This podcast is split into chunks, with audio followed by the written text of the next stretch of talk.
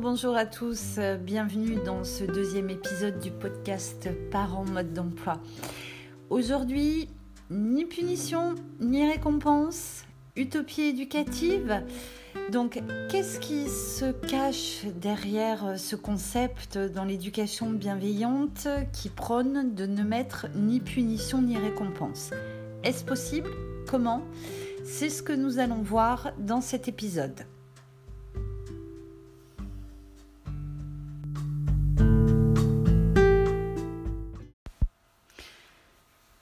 Conclusion du premier épisode, j'ai évoqué l'intention que l'on souhaitait mettre en choisissant le chemin de l'éducation bienveillante. Je souhaitais en fait revenir aujourd'hui sur cet aspect qui me semble fondamental si vous choisissez le chemin de l'éducation bienveillante, le fond et la forme. Je vous le disais la dernière fois, nul succès si vous ne modifiez pas le fond et si vous vous servez de la forme en pensant obtenir ce que vous souhaitez obtenir. Vouloir pousser quelqu'un à faire ce que vous lui demandez ou établir une qualité de relation où les besoins de chacun sont comblés. Vouloir imposer sa volonté systématiquement sous prétexte que nous sommes l'adulte, qui sait, qui doit protéger, qui doit sévir, ou développer chez l'enfant des compétences émotionnelles et sociales qui lui permettent d'être coopératif avec les autres et plus autonome dans son autodiscipline. Qu'obtenez-vous finalement en punissant? Est-ce que c'est si efficace que cela? J'entends beaucoup de parents qui me disent oui, mais ne pas punir, c'est être laxiste. C'est normal que vous le pensiez. Euh, la punition, c'est un système qui est tellement répandu dans notre culture que quand on y renonce, on a la sensation de renoncer à tout un système de valeurs. Vous allez voir que cependant, il existe d'autres alternatives à la permissivité. Alors, qu'en est-il des récompenses? Eh bien, vous allez voir que la récompense est aussi contraignante que la punition.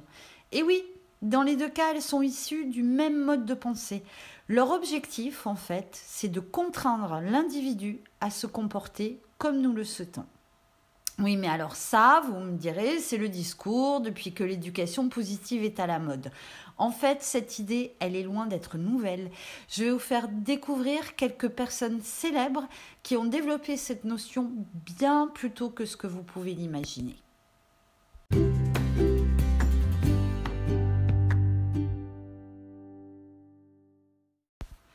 Parlons communication bienveillante. Quand on parle d'éducation bienveillante, on s'appuie beaucoup sur des principes de communication non violente. Qu'est-ce que c'est que la communication non violente? Alors, c'est un processus qui a été euh, popularisé par Marshall Rosenberg dans les années 70. Et qu'est-ce que ça dit en gros? Ça dit que cette technique, elle permet de se relier aux autres et de communiquer avec bienveillance, qu'elle contribue aussi à prévenir des conflits et à les résoudre en tenant compte des besoins de chacun. Quand Marshall euh, Rosenberg est devenu père lui-même, il était père de trois enfants, il a vraiment réalisé le danger à traiter les enfants comme des individus différents. Comme beaucoup d'entre nous, son éducation l'avait mené à penser que notre rôle de parent, c'était de faire figure d'autorité, tout simplement, ce qui sous-entend que l'enfant doit se comporter comme nous l'avons décidé. Et il écrira dans un de ses livres je comprends maintenant combien cet objectif est voué à l'échec.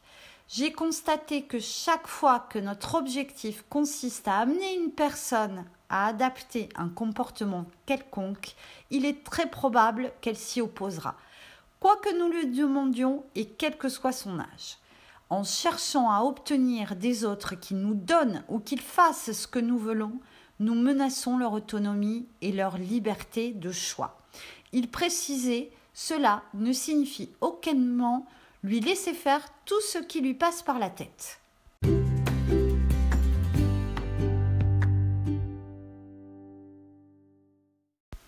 L'intention avant le résultat.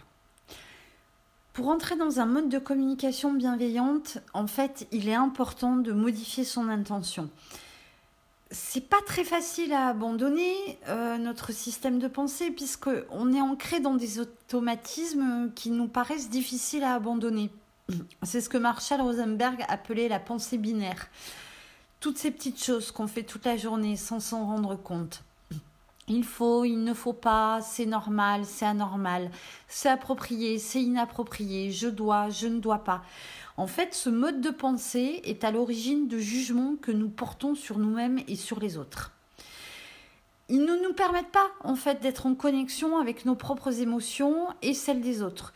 Que ce soit avec les adultes ou les enfants qui nous entourent, nous aurons plus facilement tendance à nous exprimer de la manière suivante. Tu ne tapes pas ton frère, ce n'est pas bien. Ou mais tu es vraiment un fainéant en fait, tu n'as toujours pas rangé ta chambre. Plutôt que de s'exprimer de cette manière. J'ai peur quand tu tapes ton frère. J'ai besoin que tout le monde dans cette maison soit en sécurité. Ou je constate que tu n'as pas rangé ta chambre. Je me sens frustrée, j'ai besoin d'ordre. Pour transformer ce mode relationnel en mode de communication basé sur le respect des besoins de chacun, Marshall Rosenberg posait deux questions aux parents, puisqu'il a animé beaucoup, beaucoup d'ateliers euh, avec les parents. Sa première question était la suivante. Qu'est-ce que vous aimeriez que la personne fasse différemment? Et sa deuxième question, c'était Que voulez-vous que l'autre ait comme raison de se comporter comme vous souhaiteriez qu'il se comporte? Je vous laisse écouter un extrait d'une de ses conférences où il explique pourquoi se poser ces deux questions est essentiel pour modifier la communication et pourquoi aussi il ne sert à rien d'être dans un mode punition-récompense.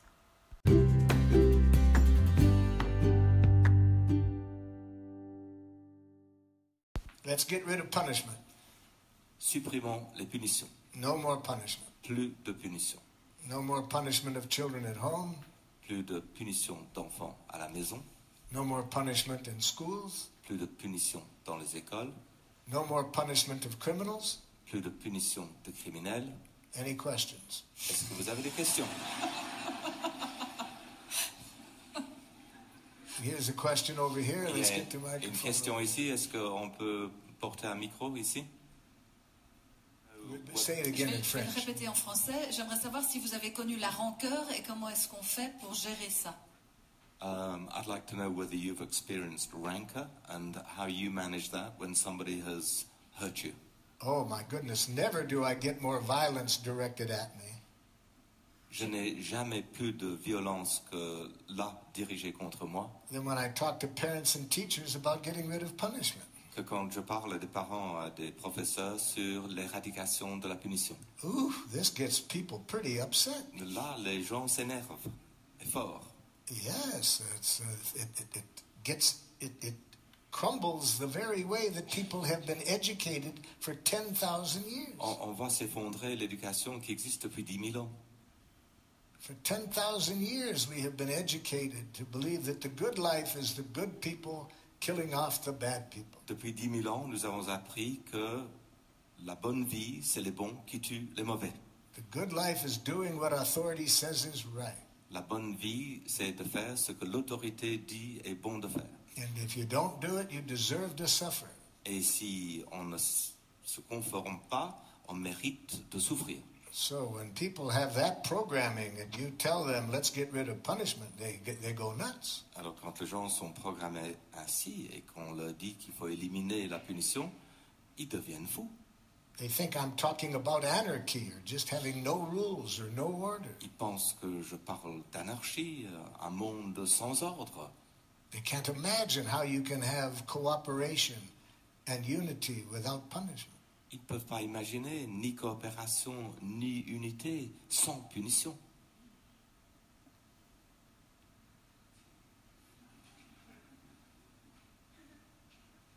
None of you would ever use punishment Aucun d'entre vous ne se servirait jamais de punition if you ask yourself two questions si vous vous posiez deux questions. when somebody's doing something you don't like. Lorsque quelqu'un fait quelque chose que vous n'aimez pas, If you ask yourself these two questions, posez-vous à vous-même ces deux questions. you would never use punishment. Vous ne vous servirez plus jamais de punition. You would see how punishment interferes with the kind of learning you want to promote. Vous verriez comment la punition interfère avec le genre d'apprentissage que vous souhaitez promouvoir. But we've not been educated to ask ourselves these two Mais nous n'avons pas reçu dans l'éducation la conscience de se poser ces deux questions. We've been educated to believe that some people deserve to suffer for what they've done. Nous avons éduqué à croire que certaines personnes méritent de souffrir par ce qu'ils ont fait. So, what are these two questions? Alors, quelles sont ces deux questions? Let's relate them to the situation that you're, you've thought about working on this evening. En vous les posant, imaginez la situation que vous avez trouvée au début de la soirée. I ask you to write down what the person does that you don't like. Je vous ai demandé d'écrire ce que la personne fait et que vous, que vous n'aimez pas. If you ask yourself now two questions about that situation, Si vous vous posez maintenant deux questions concernant cette situation, you'll see that punishment doesn't work. vous allez voir que la punition ne marche pas. Question number one Première question. What do you want the person to do differently? Qu'est-ce que vous voulez que la personne fasse autrement So, if the person is watching television more hours than you would like, Donc si la personne regarde la télévision un plus grand nombre d'heures que ce qui vous plaît, and you would like them to watch no more than one hour a day, et que vous aimeriez que la personne regarde la télévision pas plus d'une heure par jour, that would be the answer to question one. ce serait la réponse à la première question. You would like them to watch television no more than one hour a day. Vous aimeriez que la personne regarde la télévision pas plus d'une heure par jour. Now, if you ask yourself only that question, Alors si vous vous posez seulement cette question-là, you trick yourself into thinking punishment can work. vous vous trompez en vous laissant croire que la punition peut marcher.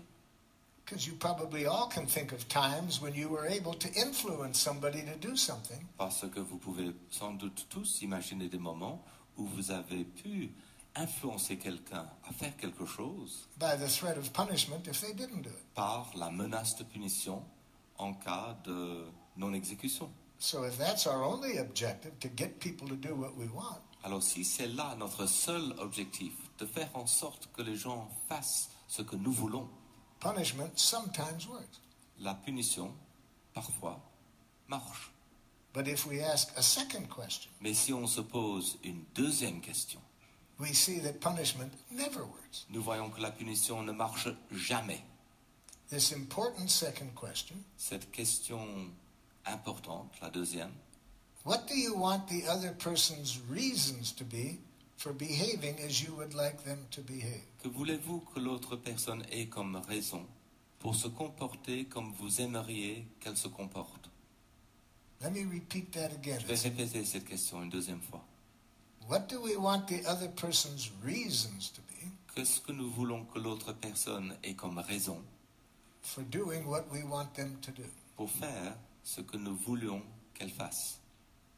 With just a little bit of introspection, Avec un tout petit peu d'introspection, I think you'll see that if people do things for certain reasons, je crois que vous verrez que si les gens font des choses pour certaines raisons, it's very costly learning.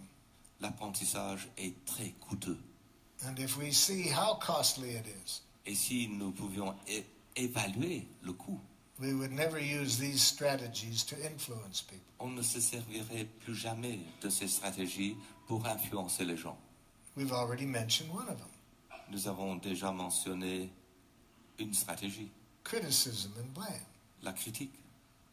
If we get people to do things Si nous arrivons à ce, à ce que les gens fassent des choses because we shame them with our language, parce qu'on les rend honteux par notre langage to think badly of themselves, et d'avoir des pensées négatives à leur égard, we get associated with psychological pain in that person. nous, on se voit associés à de la douleur psychologique chez la personne.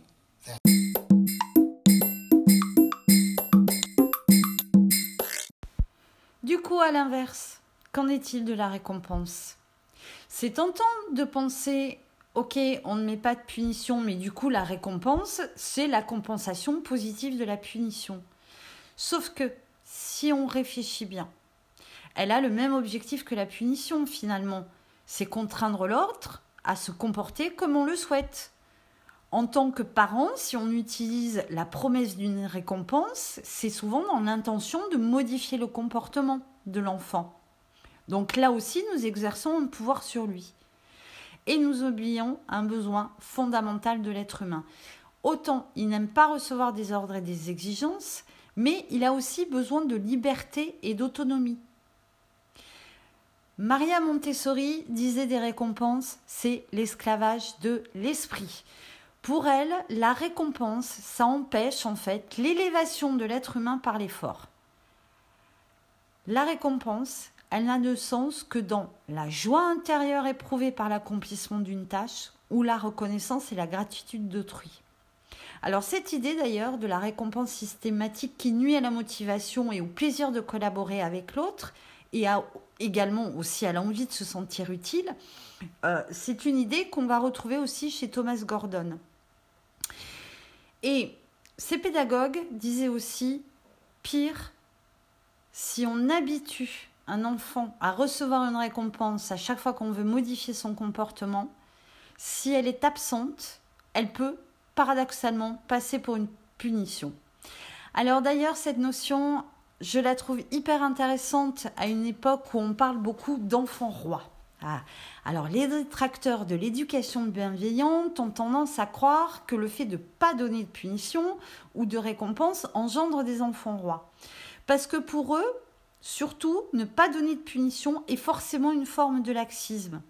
Mais marcher à la, récompense systématique, est-ce que c'est pas aussi préjudiciable pour des enfants qui n'apprendront plus qu'à marcher à la carotte?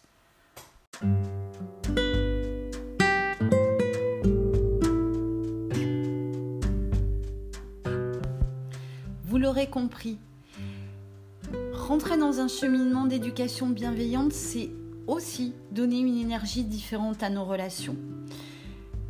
L'éducation bienveillante, elle ne se contente pas de mettre en avant en fait les dernières découvertes scientifiques sur le développement de l'enfant. Ces, ces, découvertes, elles sont juste venues étayer des idées qui étaient déjà portées par certains pédagogues ou psychologues. Si vous souhaitez compléter vos lectures en dehors des livres que vous avez pu lire de Catherine Guéguen ou d'Isabelle Filiosa, euh, je vous conseille aussi le livre de Marshall Rosenberg, Élever nos enfants avec bienveillance, que vous pourrez trouver hein, euh, dans toutes euh, les librairies en ligne. il y a également son best-seller, Les mots sont des fenêtres, qui est consacré de manière générale à la communication non violente. Si vous le souhaitez, vous pouvez également suivre mes lives sur Facebook en rejoignant le groupe Live ND Formation ou lire mes articles sur mon site internet nd-formation.fr. Merci à tous de m'avoir écouté. Je vous donne rendez-vous la semaine prochaine pour un nouvel épisode qui traitera des peurs chez l'enfant. Je vous remercie. Une bonne journée à tous.